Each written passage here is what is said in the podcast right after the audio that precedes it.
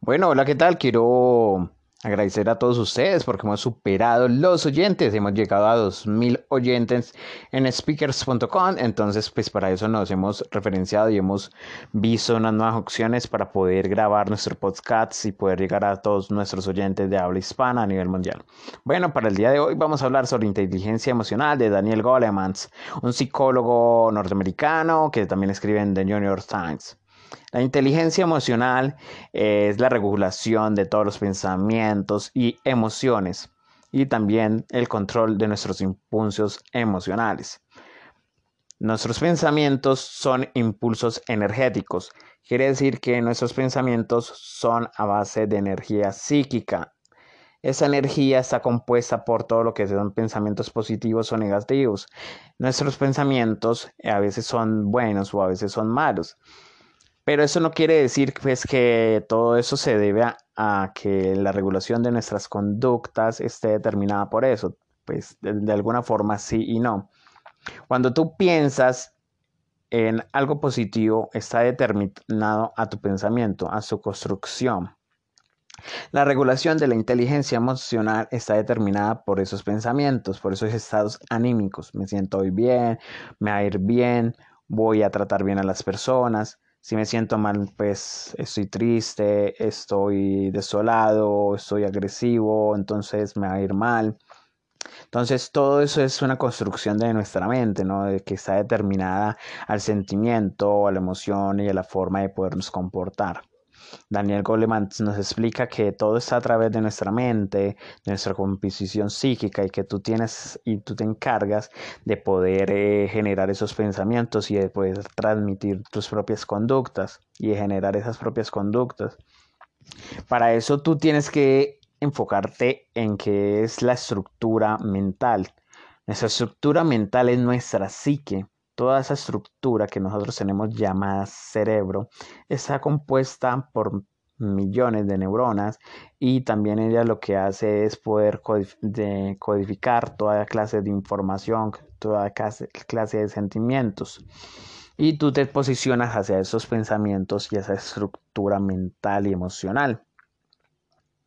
O sea, tú determinas qué es lo que verdaderamente quieres para tu vida, cuál es la acción de conducta que quieres eh, fomentar y que quieres construir. Muchas veces nos dejamos llevar por los sentimientos, por las emociones, por la adaptación del medio que nos rodea, por el constructo de ese medio, de esas emociones que hemos ido construyendo poco a poco.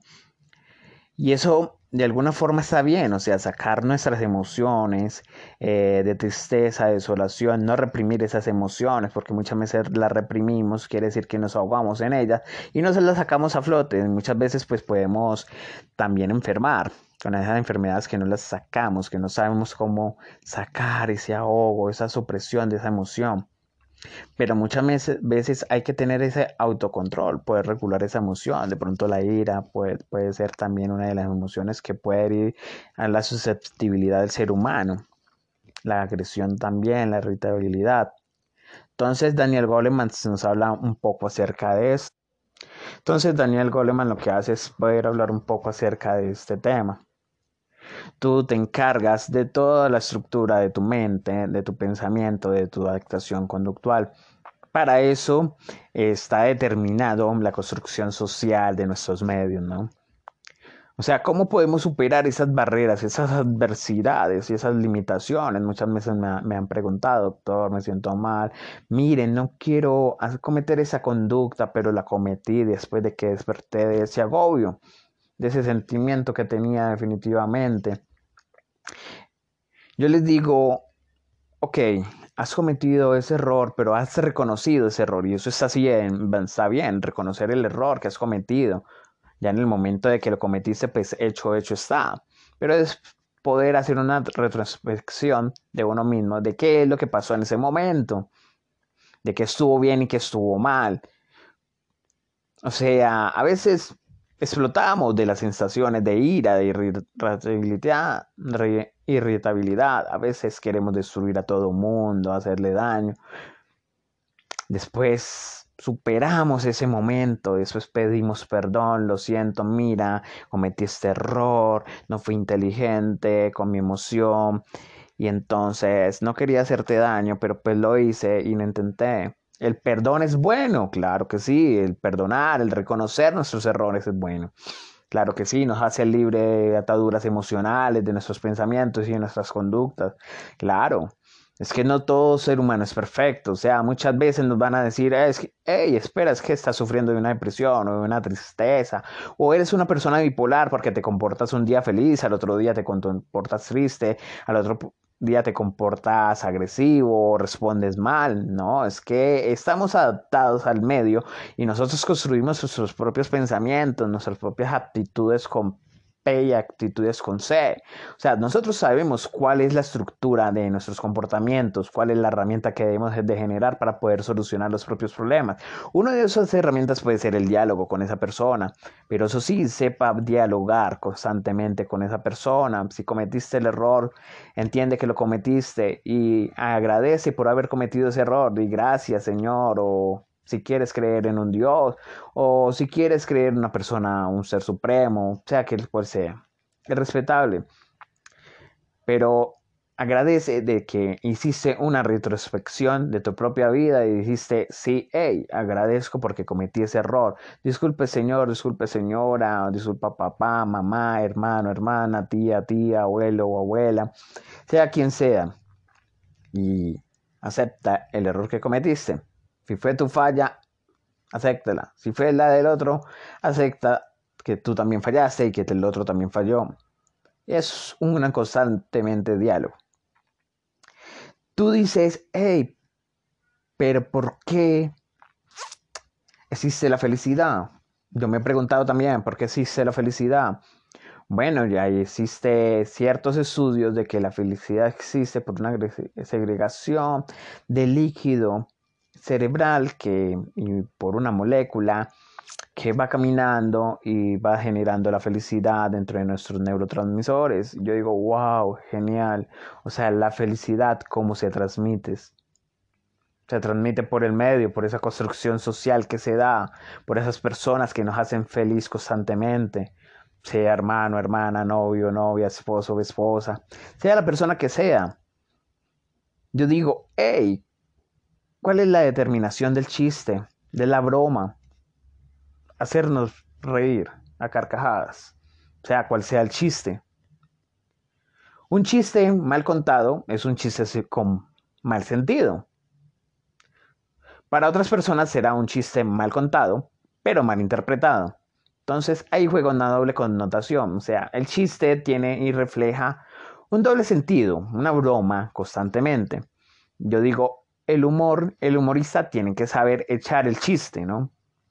Saber a qué público va a agradar, a qué público va a determinar esa sensación y esa emoción de felicidad.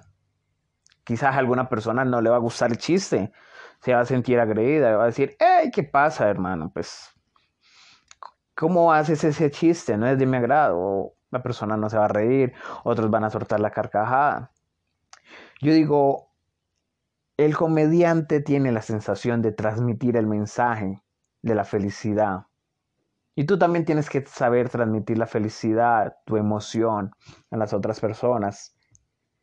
Saber integrar tus emociones, porque no es fácil saberlas integrar, saber generar ese, equilibrio, emocional. Es que nosotros somos una balanza constantemente. O sea, un día el, bien está equilibrado, otro día la tristeza se desequilibra y así sucesivamente. Yo lo llamo sensaciones homeostáticas. Y somos una montaña rusa, un día bien, otro día mal, otro día bien, otro día mal. Y esa es nuestra regulación de las emociones. O sea, no podemos generar un equilibrio emocional muchas veces. Muchas veces nuestras emociones no son latentes, pues, se pueden mantener en el tiempo, claro, constantemente. Muchas veces no se mantienen en el tiempo. Y nos van a decir, hey, es que somos eh, depresivos, es que somos histéricos, iracundos, es que somos de trastorno bipolar. Y eso lo determina un profesional en salud. Para eso somos los profesionales. Entonces, no te etiquetes tampoco, ni etiquetemos a las demás personas, porque nadie sabe qué es lo que está pasando en el trastorno de esa persona. Nadie sabe verdaderamente cuáles son las cargas emocionales que tiene esa, esa persona. Por eso Daniel Goleman nos habla acerca de la inteligencia emocional, cómo debemos adaptar al medio, a nuestras emociones, a nuestros pensamientos y sensaciones determinantes.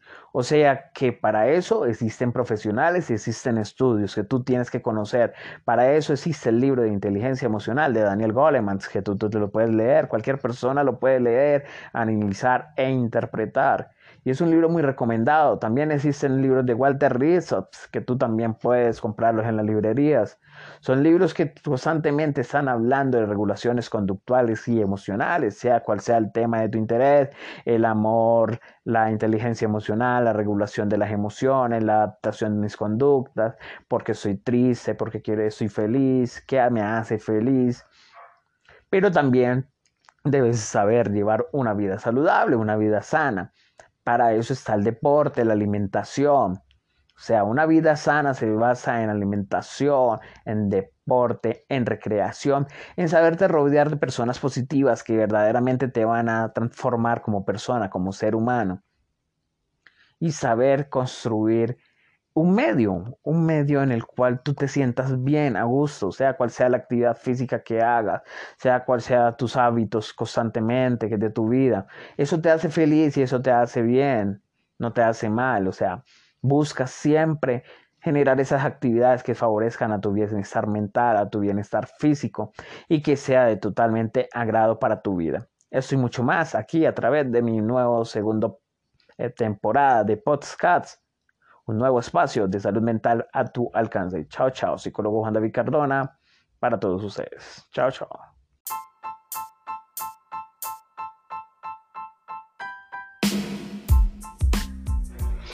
Hola, feliz tarde. Soy Juan David Cardona, psicólogo clínico y este es mi programa de salud mental y bienestar a tu alcance. En el día de hoy quiero hablar sobre un tema supremamente importante. En este caso hablaré sobre los sueños, sobre la construcción de los sueños. Para hablar un poco, para hablar acerca de este tema es muy importante hablar acerca de lo que pasa en el inconsciente en cómo existe la construcción de los sueños, a través de qué se da la composición de los sueños. Cuando existe un estado de reposo, un estado de relajación profunda, existe una conciliación del sueño. Esta composición de relajación y del estado mental que da la garantía de poder estar en un estado de reposo, de conciliación, puede llevar a la construcción de los sueños dentro de la composición del inconsciente, según Freud. Pero ¿qué pasa más allá de la estructura de los sueños? ¿Por qué soñamos? Es una buena pregunta.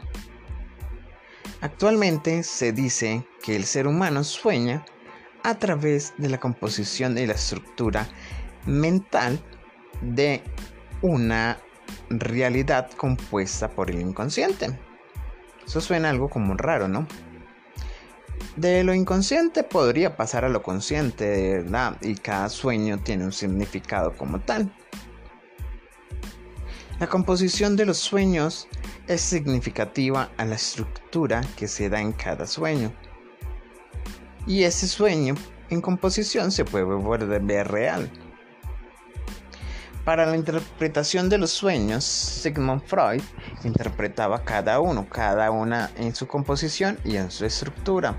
Muchos de ellos estaban compuestos en composiciones libidinales, o sea, todo va abarcado a través del inconsciente. Decía Freud que muchas veces pensaban en una estructura, en una composición libidinal, y que todos esos deseos eran reprimidos y eran significados a través de los sueños. Esa significación podía ser, en este caso, de que una persona podía soñar con un objeto contundente y que podía ser sujeto de deseo sexual. Muchas veces las personas sueñan que se van a un vacío, a un vacío existencial o la nada. Muchas veces pensamos que nos vamos a caer de la cama inconscientemente. Eso es una respuesta inmediata en el proceso de conciliación del sueño, ya que somos composiciones psíquicas energéticas, se dice que en ese momento existe una descomposición entre mente, cuerpo y alma. Y puede existir una transfiguración.